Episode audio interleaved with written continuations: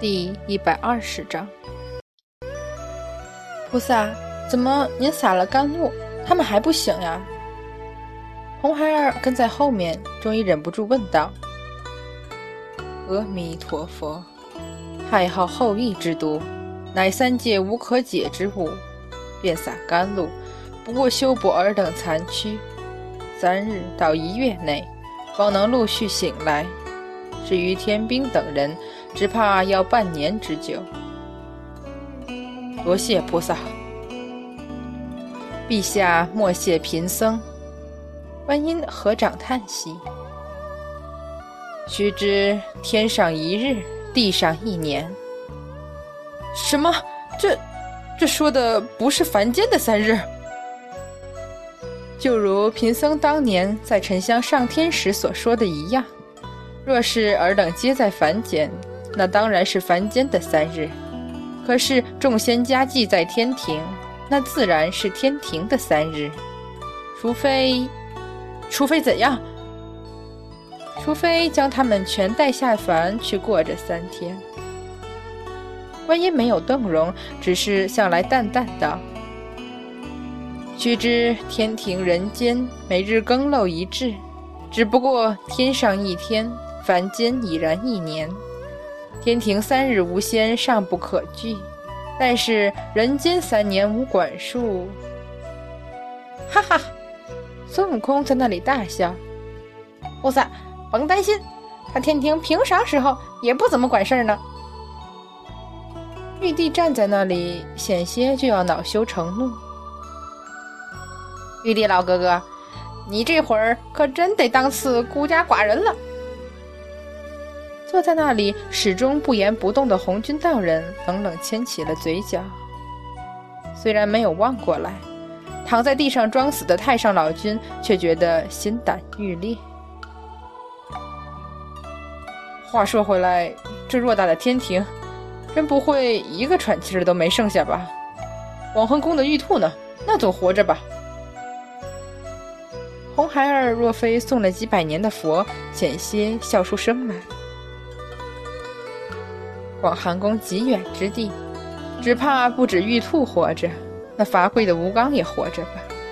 但是有什么用呢？善财吓一跳，赶紧垂手上前：“菩萨，你留在天庭，听候陛下吩咐。”悟空：“好好，俺老孙知道，知道，不就是天庭遭此劫，无人可用。”叫俺老孙帮帮手吗？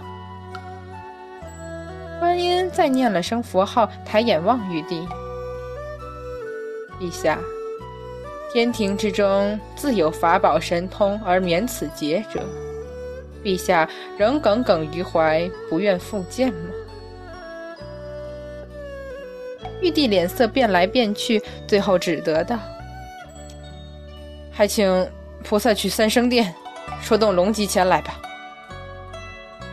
观音淡笑：“如此也好，贫僧去了。”看着观音出了瑶池，孙悟空望望红军道人，又望望面色惨然跌坐位上的玉帝，冲红孩儿使了个眼色，就嬉皮笑脸道：“玉帝老哥哥，俺老孙这就出去看看，还有喘气儿的没？”不等回话，三步两步就窜出了瑶池，驾了云直赶。菩萨，就知你会赶来，有什么且说吧。哈哈，菩萨，老孙方才见了小狐狸，嗯，就是沉香的媳妇儿，叫什么小玉的。观音淡笑，等着孙悟空继续说下去。可是老孙这双火眼金睛，竟然竟然都没看见这小狐狸究竟是怎么走的。俺老孙一睁眼，瑶池成了这个模样，小狐狸连着宝莲灯一起消失了。菩萨，这不是奇了怪了吗？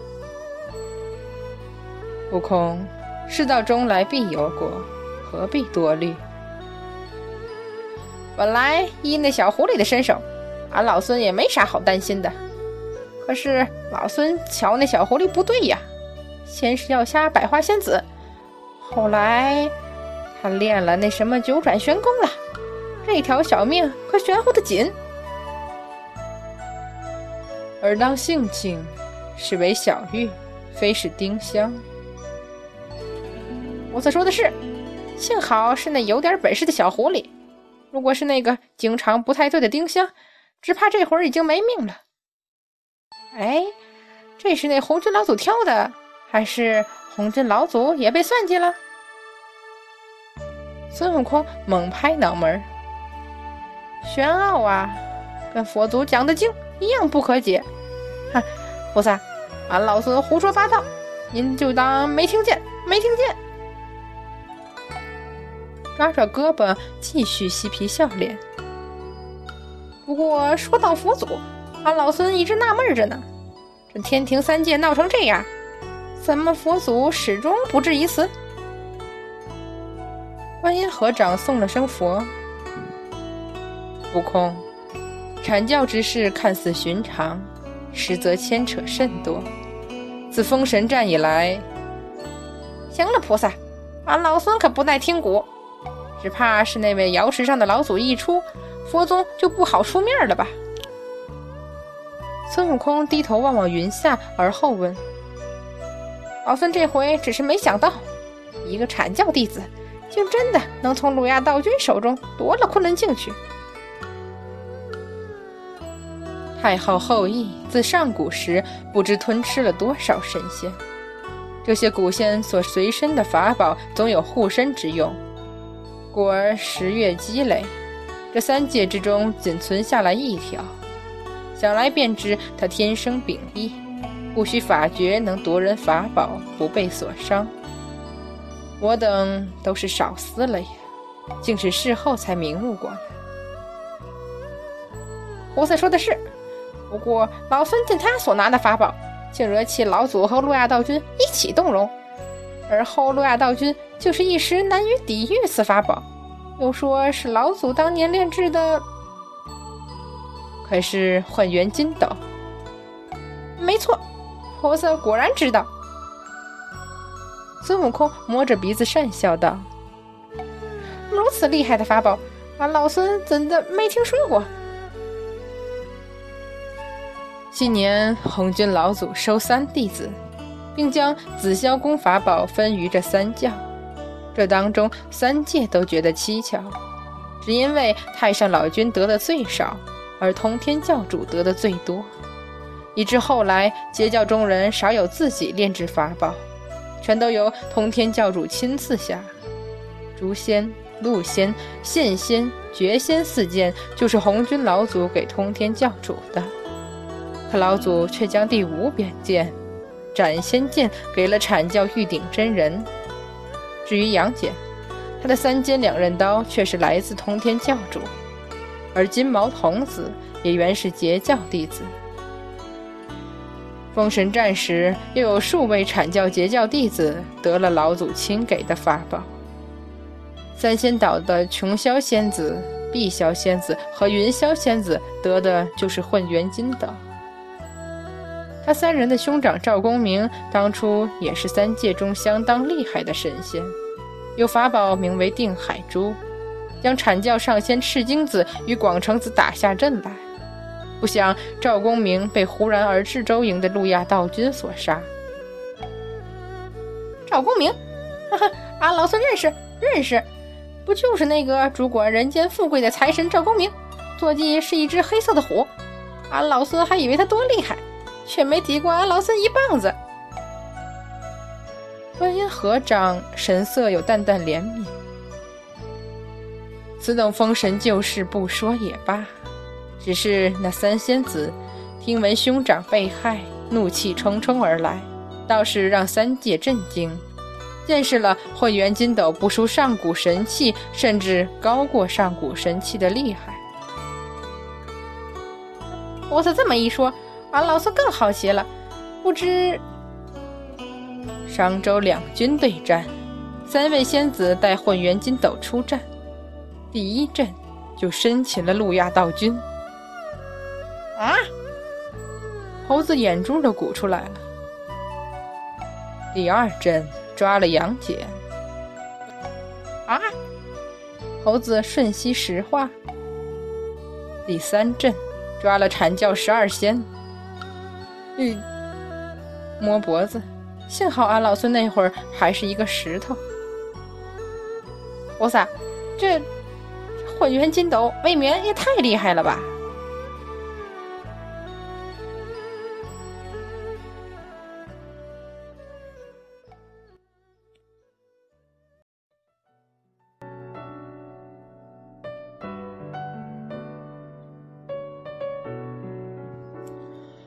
盘古大神啊，这玉鼎真人怎么了？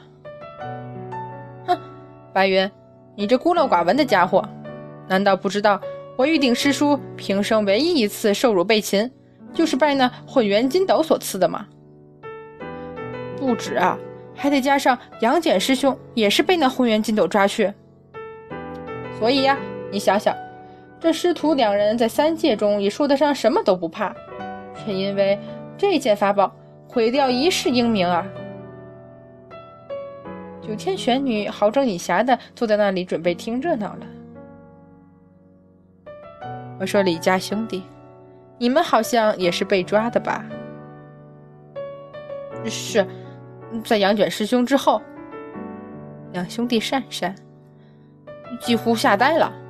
不过后来见师傅都被抓了，就不气了，平衡多了。哎，这么说，你阐教三代首座弟子，该是拿着混元金斗的琼灵子啊？嗨，我琼灵师姐的法力恐怕只能驾驭他半刻不到。再说了，混元金斗虽然厉害，可是抓了人不想办法处置，也是枉费心机。那三仙子当年抓了路亚道君，不就一时疏忽，又被道君逃掉了？所以三仙子布下了九曲黄河阵。说到这九曲黄河阵，会仙道行，灭人修为。你两兄弟也是运气好，跟杨戬一起被混元金斗所擒，扔进这九曲黄河阵。换了旁的什么人，只怕你兄弟二人早失先机，于轮回中沉沦。玄女，您就不要说了成不？我兄弟二人受此大恩固然难报，可是这山河设计图中的所有，不都如我兄弟这般？再说，杨戬师兄那个性子，那阵子，你摇什么头？当初你还误会过杨戬师兄呢。你他要杀我，我当然误会他，我哪里知道他是？大嗓门嚷着，忽然又静默一下，嘿嘿笑着换了话题。不过玉鼎师伯这般恼怒，也的确蹊跷。有何蹊跷？九天玄女一问：“哈，我的玉鼎师伯呀，按我师傅的说法，就是三界毁在他面前都不会眨眼的。我雷震子鲁莽，可不糊涂啊！玉鼎师伯没做过一天凡人，那些凡人的情绪他几乎都没有啊。什么面子、尊严的，我怀疑他是否真的在乎。这是你阐教的事儿，我可不清楚了。”极度无赖的推卸责任。师傅，嗯，白云，什么事儿？您真的是我师傅吗？九天玄女怒道：“你这话什么意思？”不好啊，非常不好！想当年我初见师傅时，您是一位多么高贵、衣饰华美、执掌天条、公正而得众仙尊崇、不苟言笑、神态若即若离。如此三界闻名的仙子啊！隐隐有咬牙切齿的声音，不过某仙子依旧笑得很美。白云，你真的是我唯一的徒弟吗？不等回答，立刻又道：“讲我那徒弟，三界也算小有名气的白云道君，虽非人身修仙得道，但是可是出了名的谦逊有礼、恭敬有加。”虽然只是南山之上的一只白猿，可是连玉帝都称赞你有仙根灵骨，与那后来大闹天宫的猴子真是天壤之别的对比呀！你真的是我徒弟吗？这个师傅，要不咱们改入阐教吧？哈哈哈。山河设计图里面笑声一片。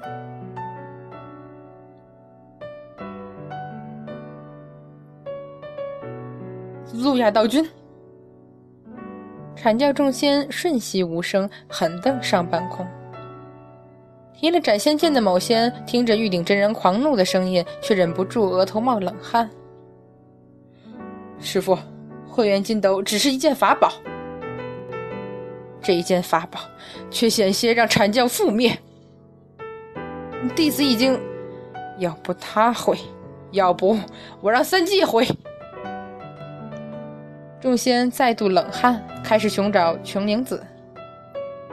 诺亚道君忽然觉得那混元金斗不是太可恨了，昆仑镜不是很重要了。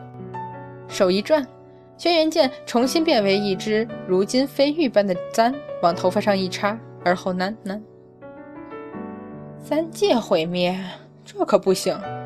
小道年方二九，年华正好，怎么可以平白无故的老一岁？”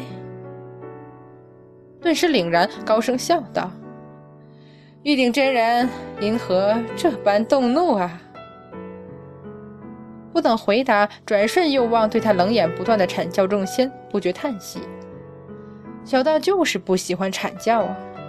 这些人看多了玉鼎真人，居然对小道的笑容无动于衷。”心里想着，嘴上就忍不住恶毒起来。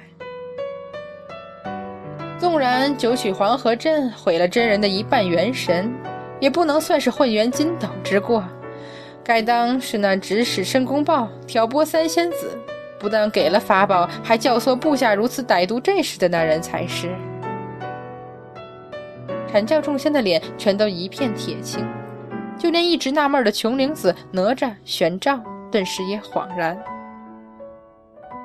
哈哈，尔等瞪着小道作甚？凭九转玄功之能，尚不至为九曲黄河阵所伤。奈何你等危难，既想着师兄弟，又想着徒弟，谁让李家那两兄弟还要杨戬费神保护呢？小道以为真人无心无情，失去什么也不在乎的。那日之后，可是改观甚多呢。说着大笑，继续道。只可惜毁了真人道基，元神狭劣，修为难有再进。这都是那三仙子因报仇心切，未听忠告之言，将杨戬与你也抓进阵去。否则阐教于当日就注定覆灭。就算元始天尊前来，也救不出尔等。通天教主更不会身败名裂，教毁人亡，至于一抹魂魄飘荡于昆仑之巅。路亚道君。一声冷厉无比的斥喝：“怎的？拜昆仑镜所赐，小道瞧的可是一清二楚，叹息连连呢。真可谓不救乃阐教灭，救之乃截教亡。如此封神之战，如何不叫小道叹为观止？”住口！声冷厉然，伏羲神王所主。昆仑神镜未不落于红军老祖之手，故而于你。道君是不是忘记杨戬当日所言了？